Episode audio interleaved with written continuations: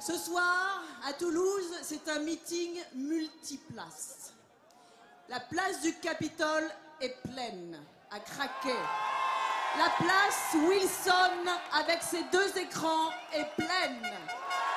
Les rues adjacentes sont pleines.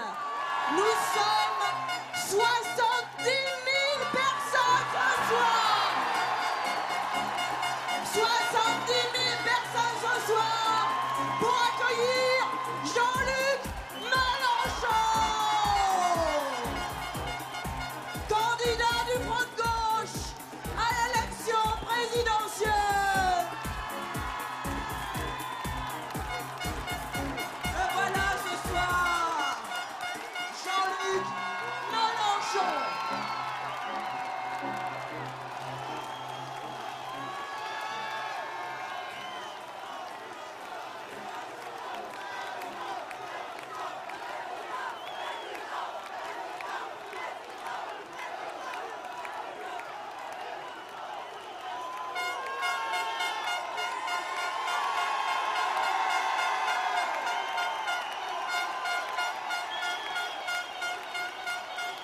Salut à tous.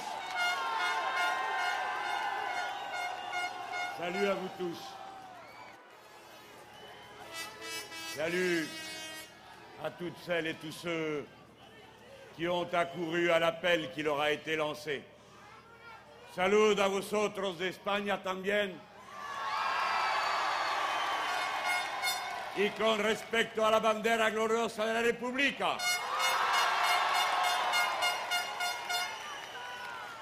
Elle est là, la force qui s'assemble.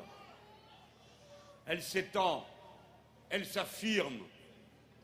Et je vous appelle à l'élargir encore sans cesse jusqu'au rendez-vous de la première étape de notre insurrection citoyenne fixée le soir des élections.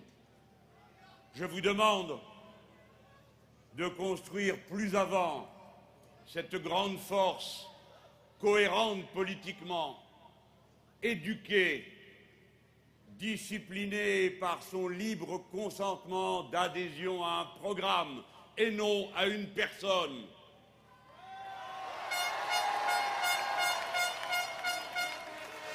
Car ce que nous proposons au pays,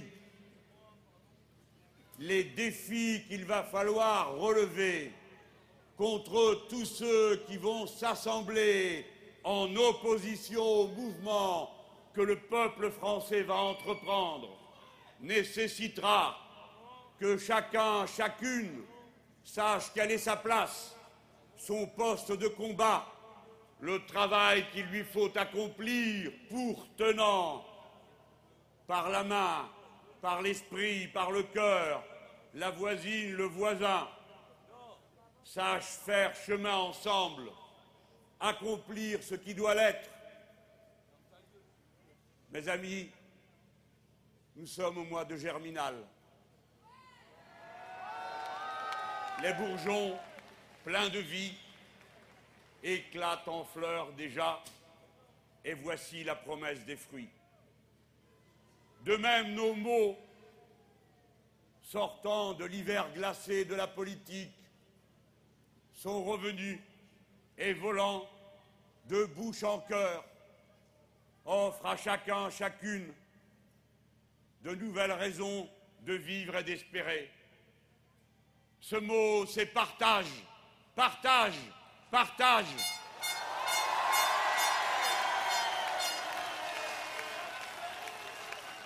Partage de la richesse, planification écologique, citoyenneté, fraternité, amour, intérêt pour celui qui est tombé à le relever, pour celui qui n'a rien à être aidé. Les mots vont et sont comme des clés qui ouvrent les cages dans lesquelles étaient enfermées les raisons humaines de vivre, qui ne se confondent avec aucune des abjectes comptabilités qui nous sont infligées chaque jour pour savoir si l'on se nourrira ou bien si l'on se logera, si l'on s'éclairera ou si l'on aura telle ou telle dépense pourtant impossible à contourner. Voilà, monsieur Nicolas Sarkozy, ce que je vous réponds. À l'heure où vous avez dit que vous ne partagez aucun de mes engagements ni aucun de mes emportements. C'est vrai, nous ne sommes pas du même camp, nous ne sommes pas la même France. Lorsque vous me dites, avec un Mélenchon qui fait pression chaque jour plus forte, c'est deux jours pour mettre par terre cinq années d'efforts. Ce ne sont pas cinq années d'efforts, ce sont cinq années de souffrance, cinq années de déchirure, cinq années de recul, cinq années de grossièreté, de vulgarité, d'abaissement de la patrie.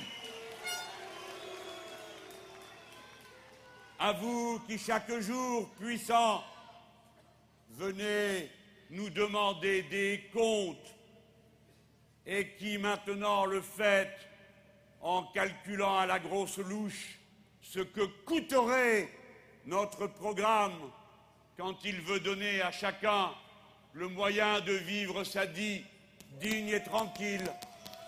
Je vous demande, moi, des comptes pour le malheur que vous répandez et pour le coût que représente l'ignorance que vous avez répandue à foison en supprimant les postes d'enseignants. Le coût de la santé perdue parce qu'on aura pu se soigner. Le coût des 564 personnes qui chaque année meurent au travail. Les 43 000 handicapés à vie au travail. La petite enfance oubliée. Les départs à la retraite retardés. Le saccage de la justice des mineurs. Je vous demande des comptes pour cette société absurde. Je vous demande des comptes pour avoir fait que l'espérance de vie recule dans les nations développées, alors qu'auparavant, chaque année, elle progressait. Je vous demande des comptes pour avoir mis en cause ce que la grande et glorieuse révolution de 1789 avait rappelé comme le premier de tous les droits, le droit à l'existence.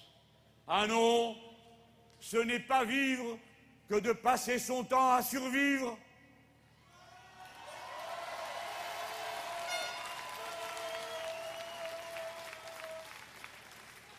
On ne peut vivre heureux dans un océan de malheur. On ne peut vivre heureux avec 8 millions de pauvres, 8 millions de mal logés dans la cinquième puissance du monde. On ne peut vivre avec la peur du lendemain, comme c'est le cas des 10 millions de précaires. Voici en effet, j'en fais l'aveu, notre programme en effet n'est pas réaliste d'après vos normes comptables, mais il est réaliste d'après les nôtres. Et les nôtres s'appellent le droit de vivre.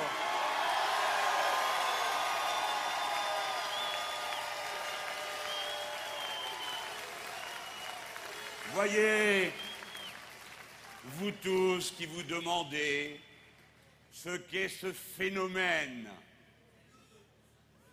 ce phénomène qui remplit cette place, les rues avoisinantes et les places avoisinantes, cela s'appelle la révolution citoyenne qui est commencée.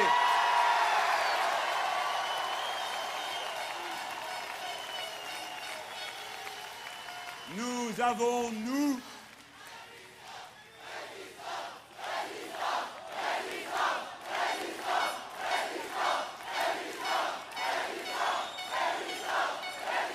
nous avons, nous, appelé à cette mobilisation comme nous l'avions fait avant à la Bastille et comme nous le ferons encore à Marseille dans quelques jours. C'est une même marche. Et nous vérifions ici, là, qu'à notre appel vous répondez, car nous savons que demain, vous aurez déjà fait cette répétition générale et que si c'est moi qui suis élu lorsque je vous appellerai, vous y serez.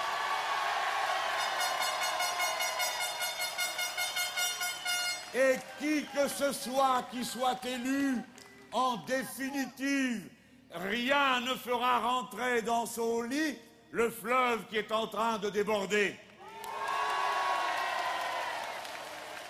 Nous engageons le deuxième rassemblement pour refonder notre République. Et refonder notre République, vous le savez, dans une nation politique comme la nôtre, que ne définit ni une religion, ni une couleur de peau, ni même une langue, la République fonde la nation et non l'inverse. Refonder la République, c'est refonder le peuple lui-même et la patrie commune. Défigurée qu'elle est par l'inégalité et les saccages de toutes sortes. Nous voulons que soit élue une assemblée constituante dont le premier rôle sera de redéfinir la règle de vie commune. Nous ne pouvons plus accepter que pour faire face aux défis gigantesques de la catastrophe capitaliste qui s'abat sur le monde entier et sur la catastrophe productiviste qui menace l'écosystème humain, quand les puissants incapables de penser un autre monde et une autre organisation abandonnent le mouvement à lui-même et ne connaît aucune autre norme que son propre intérêt. Nous ne pouvons plus accepter que surplombe la hiérarchie des normes, que ce soit dans notre pays, la France, ou en Europe, surplombe la liberté d'entreprendre, la concurrence libre et non faussée, et la compétition de chacun contre tous. Nous voulons qu'au sommet de la hiérarchie des normes de notre société, il y ait la solidarité et la coopération.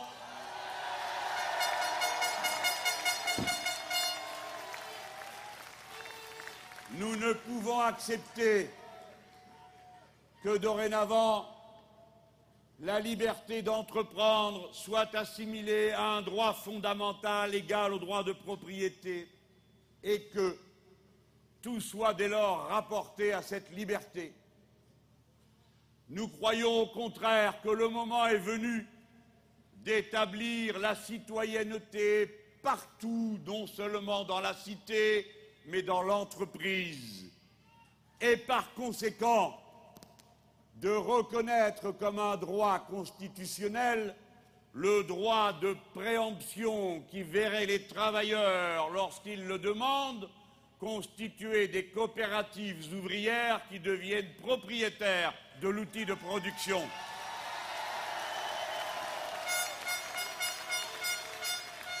Nous voulons que l'intérêt général soit plus fort que les intérêts particuliers et que lorsque la situation l'impose, parce qu'un intérêt fondamental économique de la nation viendrait à s'affirmer ou à se révéler dans telle ou telle circonstance, il y ait pour le gouvernement, c'est-à-dire pour le pays lui-même, un droit de réquisition qui permette que des scandales comme ceux de Molex ou de la Célanaise ne soient plus jamais possibles dans notre pays. et d'établir un droit de veto des salariés sur les questions qui concernent l'avenir stratégique de leur entreprise ou l'impact environnemental de ses productions.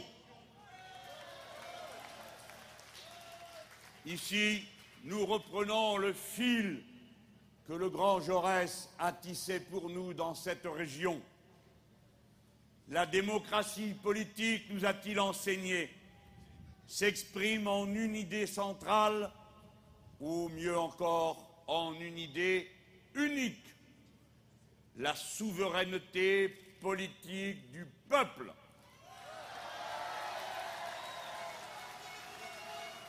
La souveraineté du peuple, c'est-à-dire n'obéir qu'aux lois auxquelles on a chacun personnellement contribué par son bulletin de vote,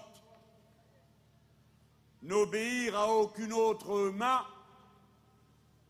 que celle qui aura déterminé quelle est la norme commune parce qu'on en aura décidé ensemble. Voilà ce que signifie la souveraineté et dès lors, la souveraineté, c'est l'autre nom de la liberté. Vous n'êtes pas libre quand vous n'êtes pas souverain, car cela signifie que les décisions qui vous sont appliquées ont été décidées ailleurs et sans vous.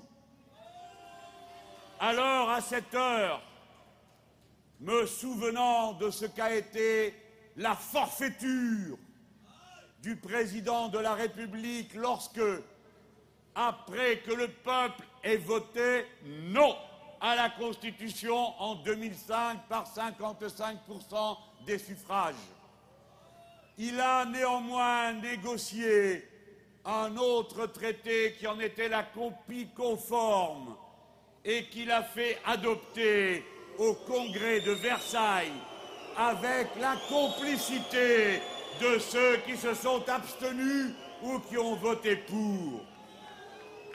Je lui demande des comptes à cette heure.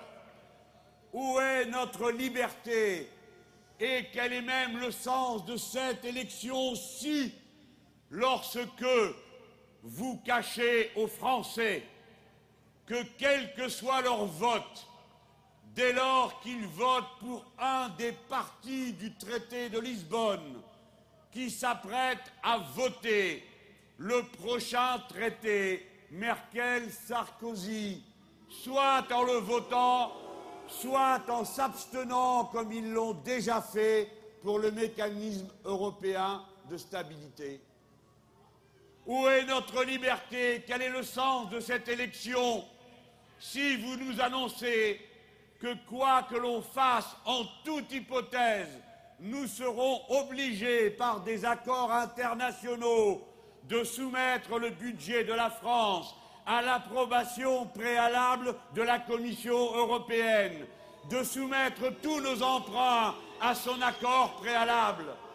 Alors je dis, dès lors qu'il n'y a plus de liberté, plus de souveraineté, l'insurrection citoyenne est un devoir sacré de la République.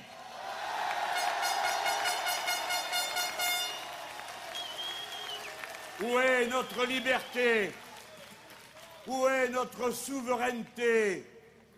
Quand en catimini et sans en parler jamais dans aucune assemblée ni dans aucun rassemblement, vous préparez mois après mois par des votes complices les uns avec les autres ce que vous avez appelé le grand marché transatlantique qui en 2015 quoi que vous votiez, nous unira définitivement, sans barrière douanière, sans barrière juridique, aux États-Unis d'Amérique. Où est notre liberté? Où est notre liberté? Si quoi que nous votions cette fois-ci, il faudrait admettre que continue ce dont nous ne voulons pas et dont nous savons comment vous dire que nous ne voulons pas, c'est-à-dire la continuation de la libéralisation des services publics, la continuation de la mise à disposition de pauvres travailleurs venus des autres pays de l'Europe que l'on fait travailler ici à vil prix, grâce auquel s'ajoute au dumping social la délocalisation interne. Où est notre liberté? Elle est dans le bulletin de vote qui, en donnant le pouvoir au front de gauche, abolira toutes ces mesures parce que la France n'y souscrira plus. Où est notre liberté quand notre souveraineté confisquée par notre implication dans un commandement militaire intégré à l'intérieur de l'Alliance atlantique? Nous enchaîne à toutes les expéditions des tenants du choc des civilisations aux États-Unis d'Amérique dont nous ne voulons pas. C'est pourquoi qu'il s'agisse du traité européen ou qu'il s'agisse de cette participation dont nous ne voulons plus à l'OTAN, nous, le Front de gauche, proclamons que nous soumettrons à référendum populaire ces deux engagements. La France doit quitter et le commandement intégré et l'alliance elle-même elle doit proposer au monde, conformément à son histoire, une nouvelle alliance alter-mondialiste, indépendante des États-Unis d'Amérique. Elle doit engager la rénovation du seul ordre international qui puisse être légitime à nos yeux non pas celui qui résulte du G8, du G20 et de toutes ces sinécures où les puissants intiment au reste du monde ce qu'ils doivent subir et pâtir, mais au contraire les organismes de l'ONU rénovés par l'action de la France elle-même, une France qui ne pratiquerait plus cette défense à géométrie variable des droits de l'homme, utilisée pour des ingérences plus que douteuses, une France qui porterait enfin dans toutes les enceintes et face à chacun, sans jamais baisser les yeux, les causes qui l'animent et qui font que nos révolutions n'ont jamais été des révolutions pour les Français, mais pour l'humanité universelle, défendrait les droits universels de l'homme, c'est-à-dire notamment se battrait à l'échelle internationale pour que soit reconnu en Europe comme dans le reste du monde le droit à l'avortement, base de la liberté de disposer de soi pour la moitié de l'humanité. devant le monde entier, lutter contre la peine de mort, non seulement en Chine, mais aussi aux États-Unis d'Amérique. Lutter devant le monde entier en disant voici les Français et ils vous proposent de rejoindre la cause proposée par Evo Morales le président de gauche de la Bolivie. La France propose que soit créé, comme il l'a suggéré, un tribunal international qui punisse les crimes écologiques commis contre l'humanité.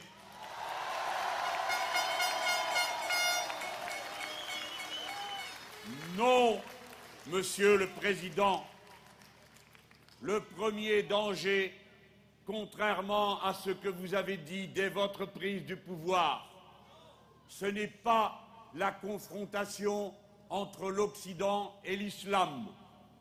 Le premier danger, c'est que la France soit transformée en roue de secours du char impérial qui est la première cause des perturbations du monde.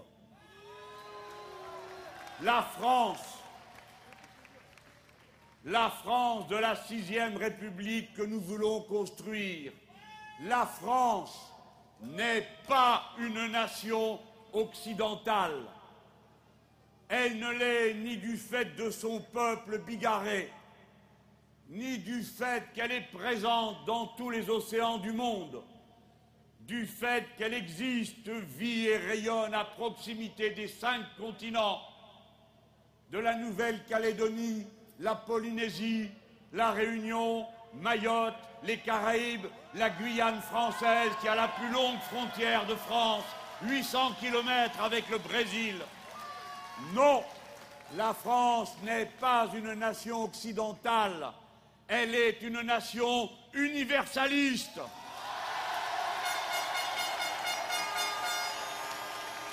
Nous sommes et nous voulons être, du fait de ce que l'histoire nous a légué, le premier modèle de nation universaliste. Il nous faut donc être à la hauteur de nos principes. Et c'est à cette grande tâche que vous êtes appelés, et non aux misérables bougli-bouglas du PMU politicien auquel vous appellent des chefs à la ramasse.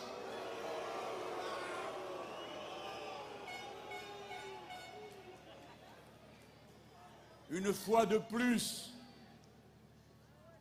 il va nous falloir être ce cratère brûlant d'où va jaillir de nouveau la flamme des révolutions qui, par contagion, deviennent la cause commune de tous les peuples d'Europe. Nous allons ouvrir la brèche. Nous n'avons besoin des conseils et des autorisations de personne dorénavant, car nous sommes une force adulte, consciente, disciplinée, éduquée, politisée. Nous allons ouvrir la brèche par laquelle nos frères et nos sœurs en Grèce vont mettre fin à l'abjecte dictature de la finance qui a saccagé leur pays nous allons ouvrir la brèche par laquelle va passer en octobre prochain le peuple allemand lui-même. Nous allons ouvrir la brèche dans le mur de la résignation qui partout a pris à la gorge les peuples et qui est de nouveau distillé à longueur de journée quand on vous dit que ce serait nous, la ruine quand c'est eux qui l'ont organisé et en ont donné la preuve partout où leur politique pourrie s'applique. Oui, nous sommes au mois de Germinal. Les bourgeons gonflés de vie éclatent déjà en fleurs et avec elles s'annonce la promesse des fruits. France belle et rebelle, Vienne le temps des cerises et des jours heureux. Vive la France Vive la République Vive la République sociale